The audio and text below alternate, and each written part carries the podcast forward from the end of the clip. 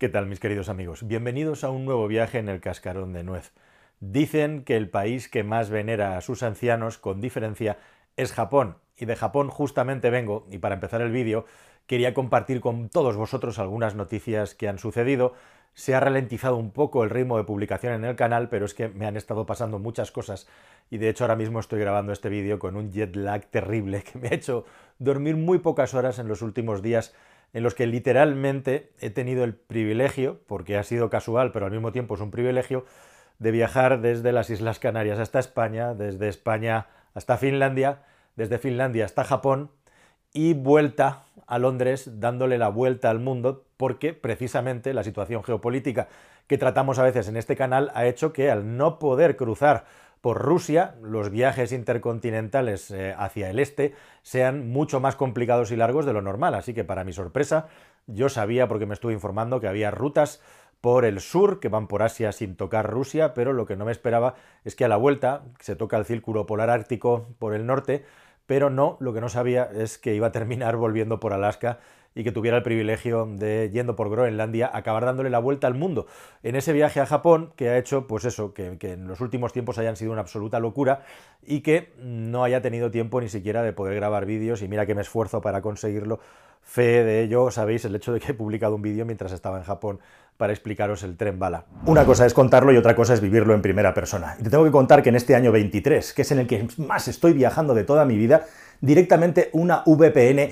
me ha salvado la existencia. He tenido que viajar a China y gracias a tener una VPN no solamente he podido conectarme a mi ocio, sino que directamente he tenido la posibilidad de conectar, de poder leer mis noticias, de conectarme con la familia, porque si no hubiera sido literalmente imposible. Y no hay que llegar a cosas extremas como lo que ocurre en China. Ahora me voy otra vez de viaje, estoy haciendo la maleta y las VPN siempre me acompañan. ¿Qué es una VPN? Una VPN es mucho más y tiene muchos más servicios agregados, especialmente si te haces con Surfshark One.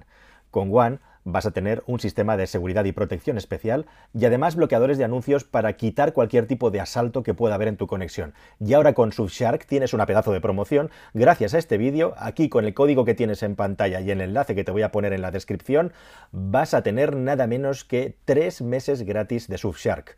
para que puedas probarla sin ningún tipo de problema. Directamente, si no estás satisfecho, cosa que creo que no va a ocurrir, puedes retirarte 30 días de prueba gratis igualmente, donde te puedes retirar sin que haya ningún tipo de abono, sin ningún tipo de pago. Ya sabes, si necesitas una VPN, que es absolutamente fundamental hoy en día para comunicarte allá donde estés, Surfshark es la mejor de todas y la que yo utilizo en mis viajes. Vámonos. Os cuento todo esto de los ancianos y de Japón, eh, la veneración, yo tengo la suerte y lo quiero compartir con nosotros, de que además este canal y esta persona ha recibido un premio a la comunicación, un premio que otorga el Colegio de Ingenieros de Valladolid, que ojo porque es un premio que va a ir evolucionando en el futuro. Y es un premio ya que es de ámbito nacional y nos han dado el premio a la mejor comunicación en el mundo de la tecnología y la ingeniería. Y ese premio lo quiero compartir con vosotros porque sin vosotros, y sin vuestro apoyo, sin la visibilidad que da vuestro apoyo a los vídeos, porque esto funciona a base de sistemas de inteligencia artificial y redes neuronales que detectan lo que le gusta a la gente e intenta enseñarlo en función de tus intereses,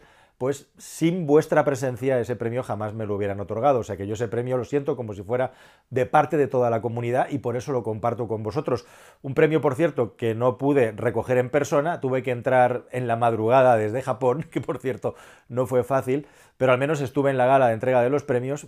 como digo, del Colegio de Ingenieros de Valladolid, que son los premios a la industria, que van a abrirse ya a todo el ámbito nacional. Y este año por primera vez se premiaba un comunicador y yo he sido el primero de los galardones a los que les deseo larga vida y muchísimo éxito en el futuro. Así que estamos de enhorabuena, estamos de felicitación e igualmente también, bueno, pues buscando una percha, una forma de unirlo todo, eh, hablamos de las personas mayores, hablamos de la veneración y hablamos de Japón, que es el lugar desde el que vengo, en el que es muy llamativo cómo te encuentras, aparte de que los japoneses respetan muchísimo por su cultura a las personas mayores, y yo comparto completamente la mayoría de los principios japoneses de su forma de vida, basada en el respeto y la educación, eh, como una forma de interlocutar con el mundo y con la naturaleza, por cierto, pues el hecho de que allí se ve muchísima gente mayor trabajando, pero trabajando en puestos de trabajo adecuados a la edad de las personas. En lugar de retirarlos, mientras puedan, siguen trabajando vigilando, ayudando en las colas, ayudando en las obras por las noches. Es impresionante la cantidad de ancianos que hay trabajando en Japón, entre otras cosas también porque no hay jóvenes.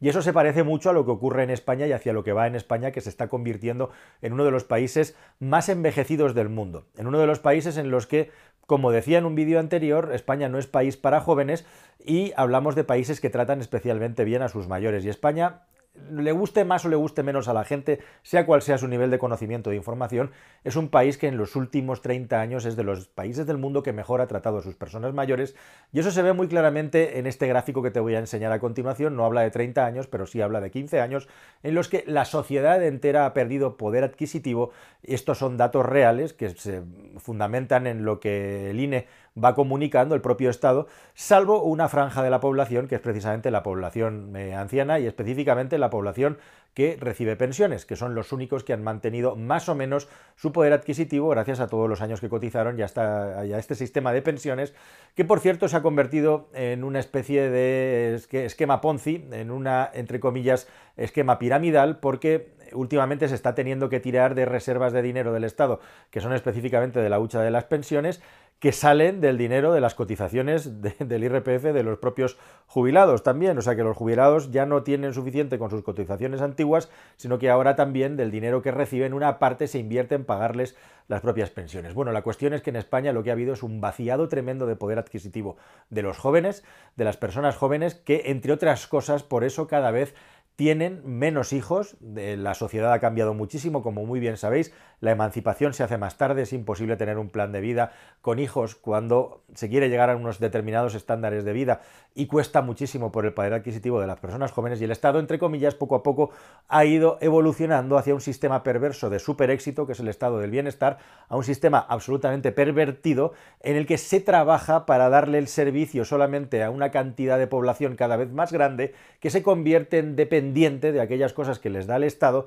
mientras que una parte cada vez más pequeña de la población tiene que asumir el coste de esa dependencia directa o indirecta que son las personas que ya no trabajan porque les ha llegado el momento de descansar, más todas aquellas personas que trabajan para el Estado, personas que igualmente cotizan y que pagan sus impuestos en un Estado que cada vez se hace más grande en sectores más improductivos. Y a esa parte del vídeo quería llegar, porque en los últimos días se ha llegado a un acuerdo entre los dos partidos políticos, dos de los muchos partidos políticos que tienen que sumar una coalición, que son el PSOE y Sumar, con una lista de acuerdos que ha generado muchísima polémica y aquí me parece verdaderamente llamativo y espectacular las cosas que se están proponiendo. Voy a hacer un pequeño paréntesis, por cierto. Eh, antiguamente, quizá vosotros no lo habéis vivido, porque vivimos en la era del envilecimiento de la población y de la confrontación y del blanco y negro, pero tradicionalmente en el mundo de la comunicación y del periodismo siempre había estado bien visto meterle caña a quien gobierna. El periodismo lo que tiene que hacer es ser un, observador y tiene que ser también un organismo de control de los abusos y denunciar aquellas cosas que hace mal o aquellas cosas perversas que hace el poder. Eso es uno de los síntomas de la democracia y también una de las finalidades y también una de las finalidades del periodismo, ser un contrapoder, ser un contrapoder independientemente de quién gobierne y de quién sea su ideología. Quiere esto decir que si alguien tiene la tentación de llamarme, puede llamarme lo que quiera o pensar lo que quiera, si tuviéramos un gobierno del color azul en lugar del color rojo, yo estaría aquí criticando que todas aquellas cosas que creo que tengo que criticar con la misma soltura y con la misma intensidad con la que lo hago ahora mismo, que están gobernando los que están gobernando. O sea que, para que no lo sepa, aunque cada vez lo sabe menos gente, el periodista tiene que tener una posición en el centro dar datos y transmitir conocimiento independientemente de si está a favor o en contra de quien gobierna. Y lo cierto es que las medidas que se han anunciado en los últimos días del acuerdo del PSOE con Sumar son absolutamente asombrosas, son de un nivel de populismo que es verdaderamente escandaloso e igualmente también son un insulto a la inteligencia de cualquier persona mínimamente informada que uno no puede, por más que ya se haya contado, se haya hablado,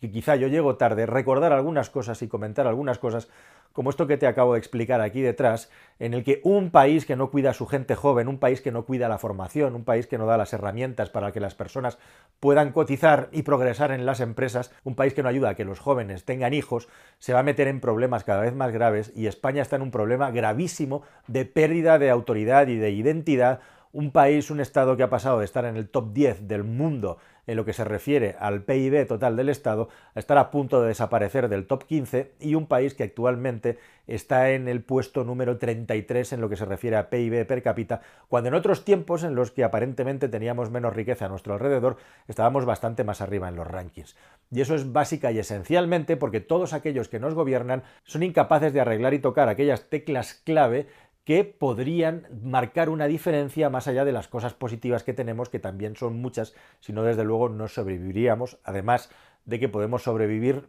entre otras cosas, porque estamos metidos dentro del sistema euro y eso verdaderamente es un cortafuegos, que es un arma de doble filo, porque por un lado, pues ya habéis visto los riegos de millones que nos llegan, que como aquellas cañerías que no están bien selladas y bien montadas, pierden un montón de caudal por el camino porque es incapaz de encauzarse todo ese dinero correctamente, pero que aún así acaba calando de alguna manera en determinados sumideros. Pero todo esto os lo cuento porque la última ocurrencia relacionado con todos estos datos y deposiciones de PIB y demás que te estoy dando es el asunto de reducir la jornada laboral a 37,5 horas a la semana, que esto es una de tantas medidas populistas, uno de tantísimos brindis al sol que normalmente este tipo de partidos que juegan a tener un poder, eh, digamos, de contrapoder o de contrapeso necesario para que otros partidos más grandes puedan gobernar, tenemos ahora mismo en el país. El caso más extremo de todo esto es justamente que ahora mismo el país entero dependa de las decisiones de una persona que vive actualmente en México, en Waterloo, y que va a decidir si en España hay gobierno o no, nos vamos a elecciones o no, puesto que él mismo se ha cargado a todos aquellos que le han estado apoyando durante todo este tiempo y al final sus intereses personales y legales y económicos van a prevalecer sobre 47, 48 millones de personas que habitamos en este estado. Pero bueno, eso es harina de otro costal y yo no quiero meterme ahí de momento. La cuestión es que ese partido, que es Sumar, se ha bueno, pues puesto la medalla de que se reduce la jornada laboral a 37,5 horas en el país que tiene el problema más grande de los países de la zona euro en lo que se refiere a la productividad y que está viendo como los países de la Europa del Este, Verbigracia Eslovenia, Verbigracia Estonia, Verbigracia, Lituania todavía lejos y Letonia, pero acercándose, nos van adelantando poco a poco cuando estaban muy detrás en los rankings respecto a nosotros, incluida la mismísima Polonia que crece a mucha más velocidad que España. Y en nuestro país, que tenemos un gravísimo problema de productividad por nuestra estructura económica, por cómo vivimos en el sector servicios e igualmente también por todos los problemas que te he comentado, y porque nada menos que en España 1,3 millones de empresas tienen menos de 5 empleados, y eso es algo muy potente, tenemos un problema gravísimo de productividad. Así que para solucionarlo promovemos una ley que es papel mojado para trabajar menos todavía porque así creemos que vamos a mejorar la productividad. Es brillante, ¿no? Bueno, permíteme que te diga que primero de todo, crear una ley para que fijar un horario es absolutamente absurdo porque el trabajo hoy en día tiene montones de normas que tratan la flexibilidad perfectamente y en el Estatuto de los Trabajadores está perfectamente definido que las horas que trabaja un empleado se deciden en los contratos o en los convenios colectivos de un sector profesional determinado. Y solamente si eso no existe, se puede uno acoger a una normativa superior. Pero todo esto ya está más que regulado y ya está más que funcionando, incluido el hecho de que hay cierta flexibilidad precisamente para que los trabajadores en épocas de poco trabajo puedan seguir manteniendo su empleo haciendo menos de esas 37 horas y media y en épocas de alto trabajo los trabajadores por propia voluntad puedan hacer muchas más horas. Existen muchísimos problemas en las relaciones laborales, no cabe duda, y existen muchísimas personas que trabajan más de 37,5 horas, que de hecho en España ya es lo que se trabaja de papel, de facto, porque en la mayoría de lugares de nuestro país los viernes al mediodía se corta de trabajar y los viernes por la tarde, salvo en los sectores, lógicamente, del comercio y de los servicios, se sigue trabajando. Pero hay muchísimas personas que ya trabajan menos de 37 horas a la semana de una manera continuada. Y también hay muchísimas personas que trabajan mucho más de las 40 horas que teóricamente están pautadas y que en muchos casos ni se les paga ni se les reconoce en el trabajo que están haciendo. Eso también ocurre. Igual ocurre una cosa que igual que ocurre la otra. Otra medida absolutamente de risa y surrealista es la copia, como todas las cosas que hacen determinados tipos de partidos cuando no son capaces de crear nada específico del país, de inventarse la medida francesa de que en todo aquel lugar donde haya una posibilidad de viajar en tren para poder suplir un vuelo en avión, siempre que ese viaje en tren sea de dos horas y media o menos, se supriman los vuelos. En la práctica, esto que se hizo en Francia, con una norma mucho más compleja e inteligente porque en Francia había que cubrir una serie de cupos y además la norma también obligaba a que si tenías que eliminar el avión, el tren permitiera que una persona pudiera pasar al menos ocho horas en una ciudad antes de coger el tren de vuelta, porque si no lo que estarías haciendo es fastidiarle a la gente la vida. Bueno, pues todas esas ideas y correcciones que han tenido que hacer en Francia para que la norma tuviera sentido han terminado resultando en que en Francia se han cancelado tres vuelos tres vuelos de los cientos de vuelos que hay cada día en ese país son los que se han cancelado con esta normativa. Y en España ni siquiera sabemos si se va a cancelar ninguno, porque resulta que la letra pequeña de la norma dice también que hay una excepción, y la excepción es que estos vuelos acaben en un lugar que sea un hub, un centro de vuelos intercontinentales o de mayor distancia que permitan que las personas que viven en provincias puedan acercarse a ellos, puedan utilizarlos de una manera coherente.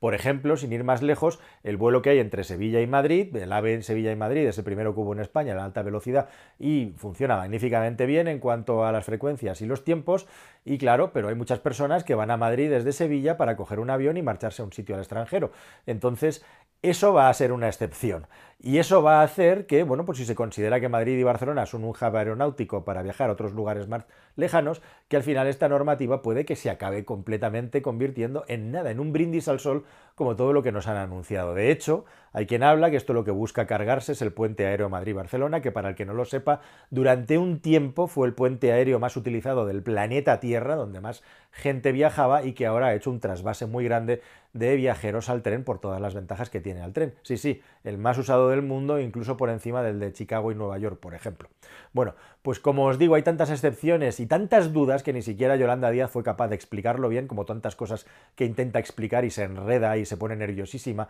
se le ve por cómo agita la cabeza, que es incapaz de explicar lo que está leyendo en el papel, pues esta norma podría quedarse en absolutamente nada, pero queda muy bonito ponerlo en los panfletos y en los papeles afines como una medida ultra ecológica y que reduce un montón las emisiones. Tanto que según el Colegio Oficial de Ingenieros Aeronáuticos de España, en el año 2019 hizo un estudio y dijo que estas medidas podrían reducir las emisiones de CO2 en un 0,1%. Ahí es nada. Otro punto que ha marcado una fricción tremenda con eh, determinadas empresas, con determinadas grandes empresas, es la intención, a la idea de seguir recaudando impuestos extraordinarios a las empresas energéticas y a los bancos. Y esto ha provocado la reacción en un momento en el que cada vez viene más capital extranjero a meterse en las empresas del país y a invertir en las joyas de la corona, en el que las empresas nacionales multinacionales se están planteando, hablamos de los Iberdrolas, de los Repsoles, de los Petronores, llevarse mucha de la inversión que están haciendo en el país fuera del país si no les dan unas regulaciones que ellos consideren seguras. Y esto es muy grave, porque aquí no estamos hablando de seguir extrayendo petróleo y de vender cosas contaminantes, aquí estamos hablando de fábricas de combustibles sintéticos, de inversiones en electralizadores gigantes y de inversiones en parques eólicos y solares, que se supone que son el futuro y lo que más empleo puede darle a la población en el futuro. Si todo esto se lo acaban llevando a China, a Estados Unidos o cualquier otro lugar que no sea España, pues aquí va a haber una, lógicamente, pérdida muy importante de inversión que se acaba traduciendo en empleo. Por decirlo de alguna manera, lo que trasladan los empresarios es que están hartos de que al final siempre tengan que ser los mismos. Es cierto y perfectamente relevante y desde luego defendible el problema que hay con los ingresos extraordinarios que están teniendo todas estas entidades en un país en el que no va sobrado a nivel de dinero, pero habría que ver la manera de cómo se pueden conjugar unos intereses y los otros para que esto no acabara fuera. Y eso no parece que ese diálogo, que es un diálogo parece de zurdos, no parece que vaya a acabar sucediendo. Con el resultado de todo esto, con el hecho de que los populismos no permitan que se puedan acometer las reformas estructurales que necesita un Estado para intentar evolucionar en el futuro y cambiar los modelos productivos y económicos de un país, lo que estamos consiguiendo es mandar cada vez atrás, más atrás al país en la relevancia económica internacional y por otro lado dejar en cada vez las manos de menos la mayor responsabilidad de soportar ese estado hipertrofiado en el que al final no queda más recurso que aumentar los impuestos cada vez más y aumentar cada vez más la recaudación para sostener el gasto de todo lo que aprueba y todo lo que anuncia a lo largo y ancho de los tiempos. Nada más, queridos amigos. Espero que toda esta información os haya parecido interesante y relevante y nos vemos en un próximo vídeo que espero que sea mucho más y mejor aquí en el Cascarón de Nuez. Hasta el siguiente, querida familia. Adiós.